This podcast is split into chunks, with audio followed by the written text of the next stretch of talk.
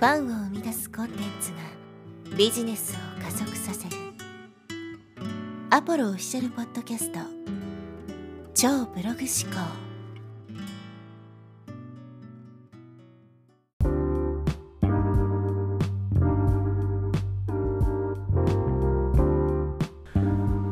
はい、えー、こんにちはポロです。え今日はですねレビューよりも強力な信頼を得る方法についてお話していきます。コンテンツをプラットフォームで販売する場合えレビューというものがですねつくかと思うんですね。Amazon とか Udemy とかも、まあ、その買ってくれた人たちがレビューをつけたりっていうことがあると思うんですよね。でこのレビューっていうのはもう本当に売り上げに大きく左右するえー、まあ、要因になってまして、まあ、レビューを見て決めるっていう人もね多いと思うんですよ。なのでレビューのつき方一つで売り上げが全然違ってしまうってことはよくあると思うんですよね。特に、まあ、コンテンツのような無形商品っていうのはその商品のクオリティっていうものがですね、購入前に判断するのが難しいんですよね。どういうものなのかは実際に買って使ってみないとわからないというわけです。例えば普通のですね有形商品であればレビューを見なくてもですねなんとなくその、えー、商品が持ってる価値とか得られる結果っていうのは想像がつくと思うんですね。なのでそこまでレビューを参考にしなくてももう本当に商品を見ただけであ大体こんな感じかなっていうのが分かるんで、えー、レビューを見ずに買うっていう人もねいると思います。し僕自身もあんまりレビューって見ないんであの特にねそういうもの参考にせずに買うことが多いんですけどやっぱり無形商品特にその無名の人が出してるコンテンツとかっていうのは本当にもうレビューを見て決めるっていう人もね、え、多いと思うんですよやっぱそれぐらいこうコンテンツとかっていうのは、まあ、ある意味購入者にとってリスクがあるというわけなんですけどこのレビューですね、えー、っていうものがすごく大きく売り上げに左右されるっていうものなんですけど、まあ、これ以上にですね、えー、強力な、まあ、その信頼を得る方法っていうのがあるんですよね。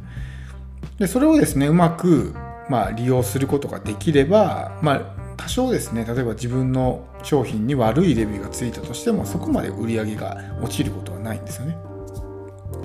でまあそれは何かっていう話なんですけどまあ一言で言うとですねいいコンテンツを作るってことですね。いいコンテンツを作る。でコンテンツっていうのはまああの収益収益商品でもあるんですけど集客商品でもあるんですよ。まあ、フロントエンドバックエンドでいうところのあの、まあ、フロントエンドの役割も担っているわけですね。単純にその何ていうんですかバックエンドがない人にとっては完全な収益商品になってると思うんですけどそこから起点にですね自分のビジネスとか他の商品の販売につなげていきたい人にとっては集客商品でもあるわけですよ。だからそのコンテンツ一つ買ってお客さんがですねすごく喜んでくれたらきっとメルマガとかに登録してくれたりとか別の商品を買ってくれたりすると思うんですよねだからそういう意識で思ってやらないとその収益商品だけで考えてる人っていうのはとにかくもう自分が儲かればいいみたいな風に考えて質の低いものを高く売りつけてやろうみたいなスタンスでね電子書籍とかでもやってる人いますけど、えー、そういう風になってしまうわけですね。でもそういう風にすればするほど信頼とか信用を失っていってどんどん売れなくなっていくっていうことなんですけどいいコンテンツを作るってどういうことかっていうとまあ、え、価値のあるコンテンツですね。そういうものを作るとお客さんってすごく喜ぶと思うんですよね。であこの人すごいなっていうふうにね思ってくれる場合もあるんですよ時には。そうするとじゃあねこの人のこともっと知りたいなとか、えー、もっと情報を得たいなっていうのでメールマガに登録してくれたいってあると思うんですけどそれだけじゃないんですね。例えばその自分のコンテンツを買った人がすごく感動してくれてじゃあ別の商品を買おうと思った時にその別の商品低評価レビューがついてるとするじゃないですかなんか一つ星でボロカスに書いてるようなレビューがあったとしますよねでもその時にどういうふうにその人が考えるかってことなんですよ。実際に自分が他のねコンテンツを買ってすごく良かったっていう体験をしたでそういうレビューを見た場合そのレビューを信じるのかそれともコンテンツを作った人を信じるのかっておそらくですけどコンテンツを作った人を信じると思うんですね。例えばあなたがですね、まあ、有名な作家自分の好きなそういうまあ本書いてる人でもいいですよ。著者とかね。そういう人の本を買う時にその本に低評価レビューがついてたとしてそれをどこまで信用しますかって話なんですよね。他の人は良くないって言ってるけどいやでも自分はこの人の商品今まで買ってきてすごく良かったからそういうふうには思ってないっていうふうに感じるんだったらそこまで気にしないと思うんですね。もちろん外れのものも中にはあるのかもしれないけどそれ以上にそのお客さんに対して信頼を得ているっていうねもう状態になってるわけだからお客さんもですねやっぱり100%レビューを鵜呑みにするわけじゃないんですよね。なのであのそういういい商品を作るっていうね、えー、ことをしてお客さんがそれで感動してくれればですねレビューが多少悪くても買ってくれたりするんですね。いや私は価値があると思ってますから買えますよって。この人のコンテンツをいつも買ってますけどいつもいいものばっかり出してるから仮にねこの〇〇さんって人がボロカスにレビューを書いてたとしても私はそんなレビューを信じずにこのコンテンツを作ってくれた人のことを信じますっていうふうになるんですよね。そうするとそういうレビューの低評価とかもまあ、えー、影響を受けづらいというわけですね。でさらにこう自分の知名度が上がってきた場合っていうのはですねよりこう信頼の持つパワーが強くなるんですね。っていうのは、えー〇〇さんイコール普段からいいコンテンツを出している人みたいな認知が、まあ、世間に広がるからですよ。〇〇さんっていう名前を聞くだけでああの人の作るコンテンツっていいものばっかりだよねっていうような形で自分が有名になってね、えー、広まっていって認知されるようになるとやっぱりそういう低評価レビューがついても低評価レビューよりもそういうね、えー、評判とか、まあ、一般的な評判とかね自分自身の体験とかそういう方を信じるようになるであこんな低評価レビュー書いてるけどいや自分はそう思いませんよっていうふうになってくれるわけですね。なのでとにかくまあ僕たちは特にね、コンテンツクリエイターとしてやってるわけだからコンテンツっていうのは自分の集客商品でもあるわけですね。自分にもっと興興味を示してもらう。っていう意味でもあの、集客でもあるわけですあれは。だからフロントエンドでもあるんですね。なので、えー、そういうような意識を持ってコンテンツを作っていくっていうことがすごく大事になってくるわけですけどこれはですね逆のパターンもあるんですね。逆のパターン。例えば普段からもうなんかしょうもないというかしょぼいコンテンツばっかり出してる人に仮にですねこう5つ星ばっかりついててもあ多分これ桜レビューだなっていうの分かるんですよまあ、Kindle とかにもいっぱいいますけどね、なんか2、30ページの薄っぺらい本ばっかり書いてるのに、やたら、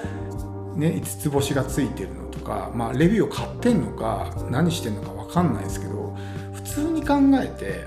その、何て言うんですか、そもそもレビューってそんなにつかないんですね。もうほんと100人に1人とか書いてくれればいいぐらい。なのにもう10件も20件もついてる時点でちょっと怪しいっていうのがある。プラスやたらと褒めちぎったですね5つ星のえー、レビューがついているしかも2 3 0ページの本でですよ。通常で考えて2 3 0ページの本で5つ星取るってめちゃくちゃ難しいと思うんですね。もう相当そのボリュームが少ないわけだからその中でもう感動しましたよかったですっていう声をもらうのってかなり至難の技なんですね。多分プロの作家でも難しいんじゃないですかね。2 3 0ページの本で5つ星をもらうっていう。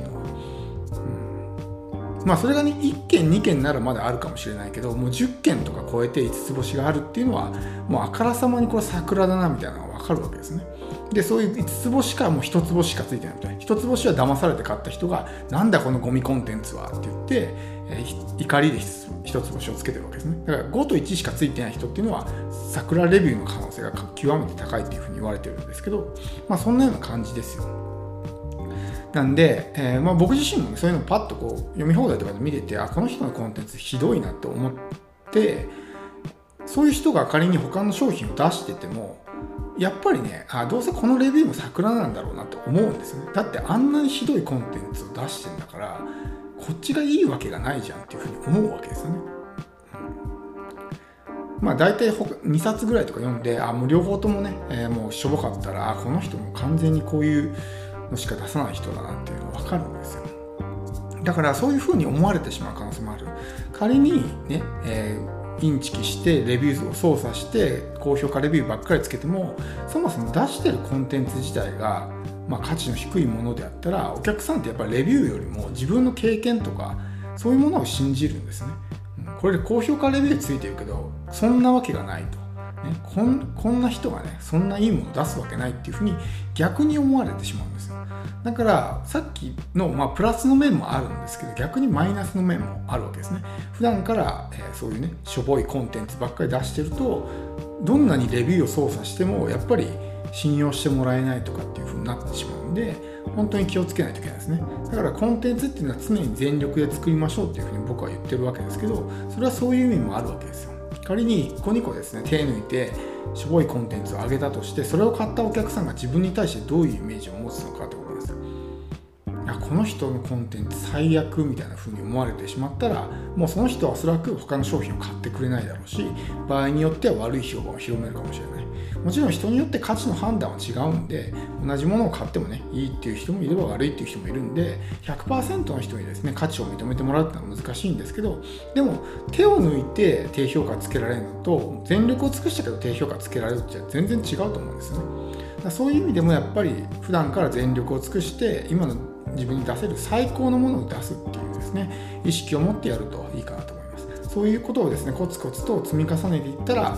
徐々にこう信頼が溜まっていってもうレビューとかに左右されないような信頼を得ることができるようになるのでコンテンツを作る際はですね是非意識してほしいと思います、え今日は以上になります。